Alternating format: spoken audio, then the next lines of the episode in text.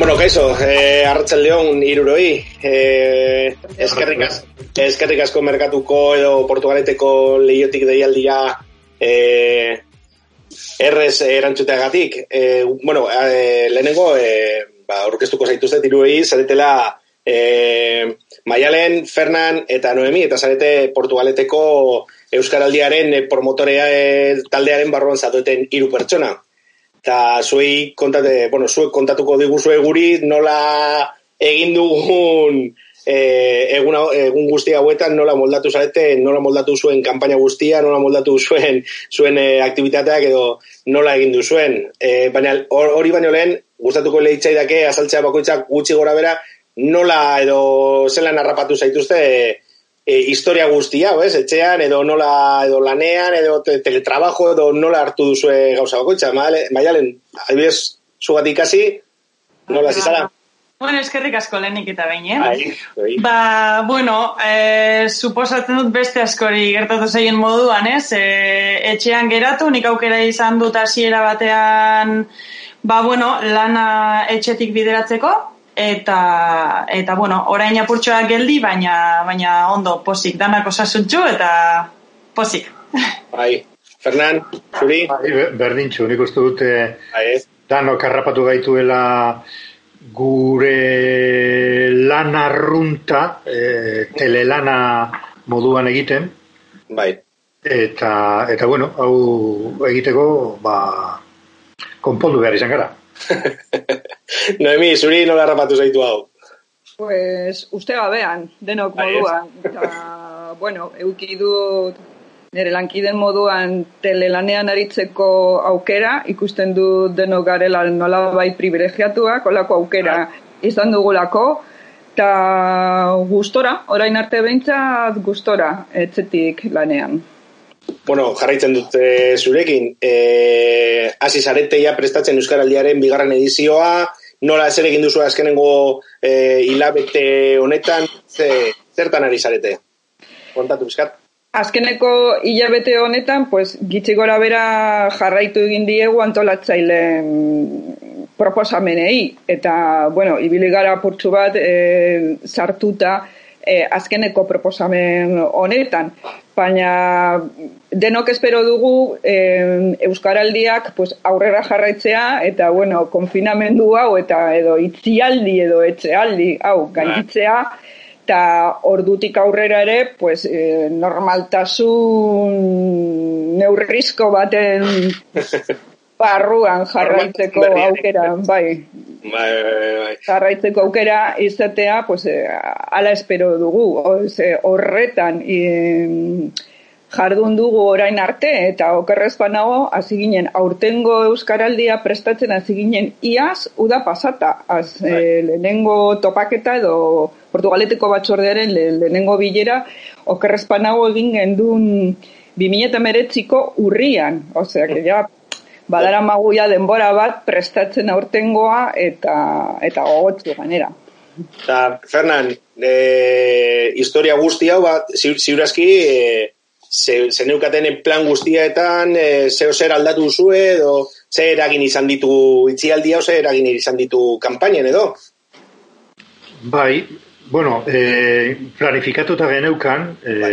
e, ba, uda heldu arte, zer egin behar genuen, hau da, e, elkarteekin harren emanetan hasi, ja, gehienak eginda geneuzkan, e, azalpenak eman, e, konbentzitu e, ariguneak sortzeko, eta haiek e, ba, bueno, eman behar zuten eguna zen e, ekaina baino lehen, orain luzatu egin da, baina e, honek moztu egin du dinamika hori, bai. beste batean mantendu behar izan dugu, eta etorri zaigu kanpaina berria, ez? Kanpaina berria, edo nolabait, e, Euskaraldirako beroketa ariketa bat, e, entrenamendua, bai. izan da. Kon, e, kontuan izan da, e, bakoitza bere txean egon dela, bere familiarekin, bere etxekoekin edo bakarrik e, eta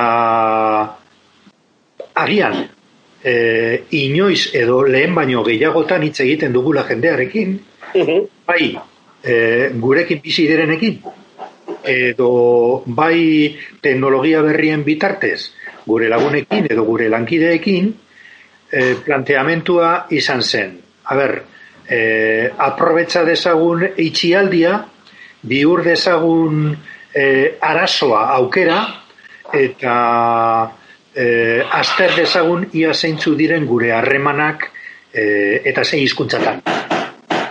E, bai e, idatziak, bai aboskoak. Osa, que az, azkenean eh, moldatu egin duzue, baiaren moldatu egin dituzue, azkenengo, ba, ez dakite bazenukaten eh, plangintza bat, hori guztiz bera boe utzi duzue, edo eh, udara eta gero jarraituko dugu egiten hori, ze bentsat nik ere parte hartuko dut, alduen moduan, baina ni uste eh, nabaritu duzue adibidez zuen eh, txarrara, txarrago izan dela, edo onago izan dela, zen, eh, teknologiak adibidez, nire ustez, ba, hemos descubierto nuevas joyas, edo ez dakit nola esan, zen azkenean eh, adibidez, eh, ez genukan eh, kostumbre hori egiteko hainbeste videokonferentzia, edo hitz egiteko lagunekin onela, eh, Baz dakit, eh, maialen zuk, ni badakit zuk lagunekin asko goten zarela kalean, ordu pilo bat botatzen dituzula kalean, baina nabaritu egin duzu adibidez e, euskera erabiltzen dugula onelako elkarrezketan lagunekin?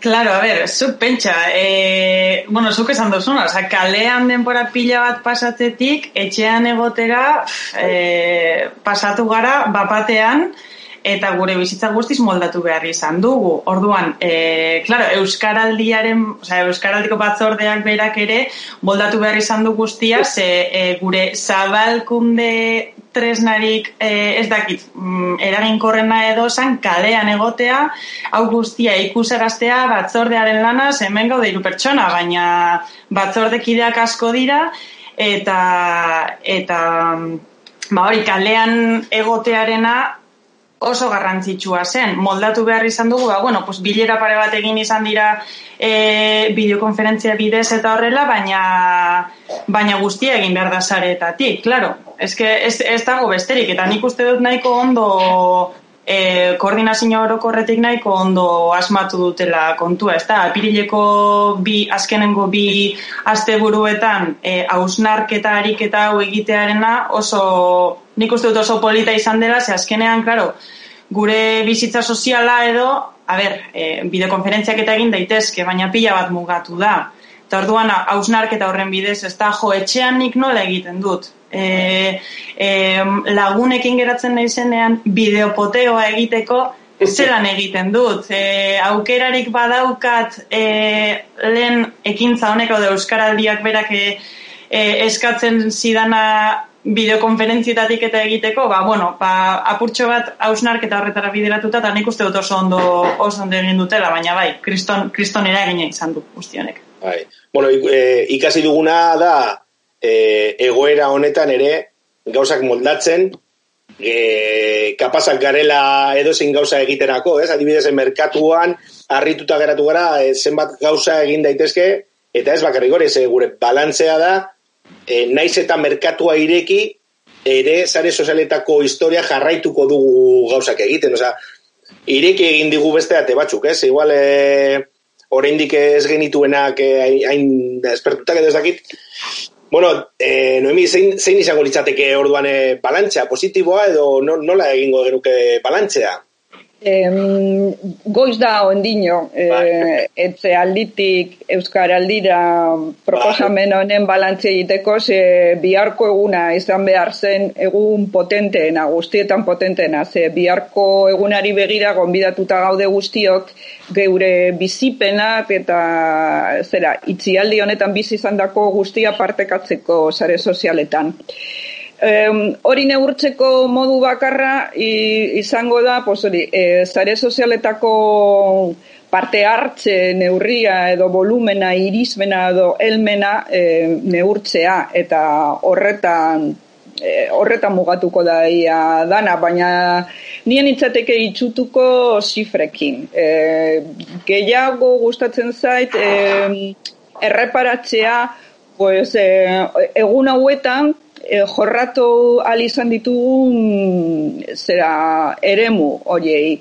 eta pro, proposamena zetorkigun gure etzeko hizkuntza ohiturak eta orain etzean egin dezakegun guztia aztertzeko e, ia alor, alor guztietan, ez dakit, familiekin edo lagunekin izaten ditugun harremanak, ahosko harremanak, zein idatzizkoak, etzean egiten dugun ia guztia, e, aztertzeko ia zenola, e, zenolako pelikulak ikusten ditugun, ia zinema euskaraz ere ikusteko aukera dugula, e, jolasteko eta jokatzeko aukera ere badugula euskaraz, eta nahiko errepaso zabala eta polita izan da proposatu digutena. Gure aktivitateia guztia errepasatzeko e, eta erreparatzeko zein hizkuntzatan egiten dugun kontu, kontu bakoitza. Orduan, e, etorriko da eguna, balantze numerikoa edo kantidadearena egiteko, baina hala ere mm, norberaren errepasoa edo norberaren hausnarketa ere baliagarria da e, zifrak alde batera utxita. Eskerrik esko. Fernan, urrengo erronka zein izango litzateke?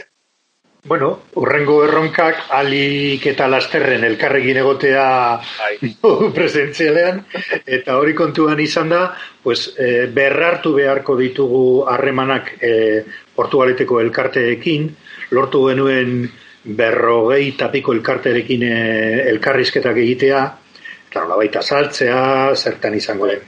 Euskaraldia eta bar, claro, hori guztia, e, nola bait, estan bain geratu da, eh, elkarteek badauzkate beste keska batzuk, bere keska propioak, ba, kirol elkarteetan ia liga nola geratzen den, eh, eh, dendarien elkartean, pues, suposa desakunez, desakezunez, eh, keska ekonomikoak izango dituzte, dorduan, a ber, eh, hemendik eta uda arte e, berrartu beharko ditugu harreman horiek, berriro animatu izena emateko, e, eta aztertu e, bere barruan e, zenbat arigune e, sor daitezken, da gero prestatu e, benetako euskaraldia, hau da azaroaren hogeitik abenduaren laura izango dena, aurten amabostegun, e, eta irailean e, izango da ariguneak e, karteak izen emateko, eta baita e, bakoitzak, gizabanakoak, pertsonak, e, hortan e, parte hartzeko, egunea, izena emateko unea. Maialen, ez ditut hori gogoratzen, baina nire, nire ustez e, Portugaleten lehenengo Euskaraldiaren e, emaitzak oso oso onak izan ziren, e, nire txatu uste dute, nire kuadrian doan edo e, urbil zeuden e, jendea, ba, nabaritu zen pilo bat, egin zen e, lana, emaitzak, e, emaitza horiek denboraren zehar geratu ziren, edo pizkanaka pizkanaka berriro jendea, berriro zerdera zitxe egitera e, urbildu zen, edo zeo zer geratu zen? Hau, hau da nire pregunta kabrona. Bai, bai. Ba, e, egia esan, apurtxo bat bai, kabrona, eh? Baina bai. ez, egia esan, nik uste dut hori apurtxo bat izan dela norberaren erabakian edo geratu dela, ezta?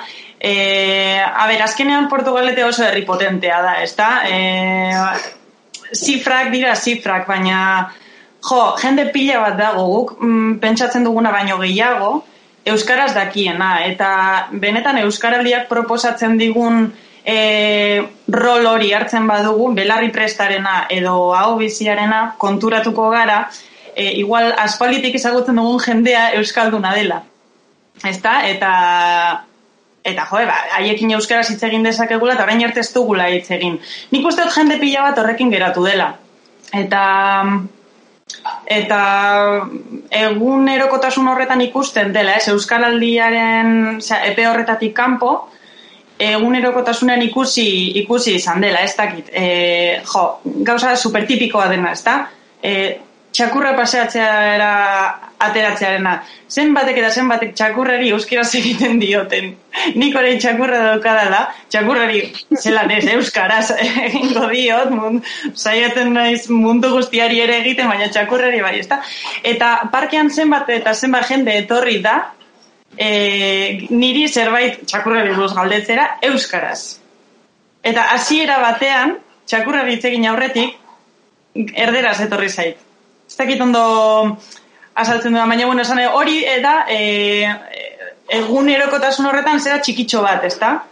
Baina hori, e, egun osora eramaten baldin badugu, erosketak egitera, e, gauza askotara. Nik uste jendeari geratu zaiola eta norberak egiten baldin badu, e, ba hori, e, esfortzu txiki hori, venga, e, euskeraz joango gara, e, azkenean sare oso, oso handia egiten dela.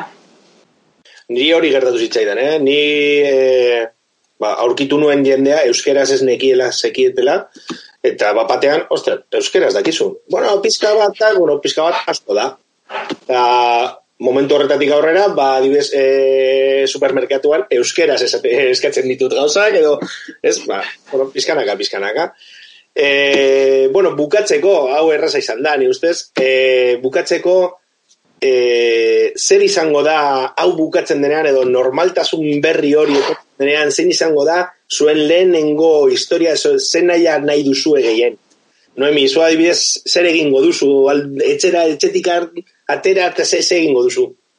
Pues ez dut pentsatu, baina ez dakit arruntan asoso, ondartxara joatea gustatuko litzaidake, bai. Ondartxaren mina nabaritzen dut, bai. Fernan, zuk nola ikusten duzuri?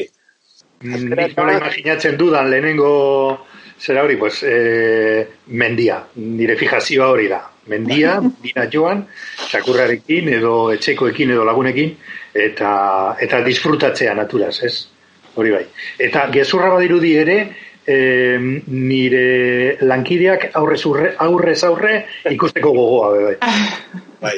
Beitu, orain, de, orain dela gutxi e, egin genuen e, merkro onelako elkarrizketa bat egin izan genuen e, Portugaleteko hiru zuzendari ekin, Estubeliakoa, e, Zunzunegi e, institutukoa eta FPkoa arekin eta hirurak ere esaten ziaten e, gehiene falta zeutena zen e, ikasleekin zeukaten e, harreman zuzena hori.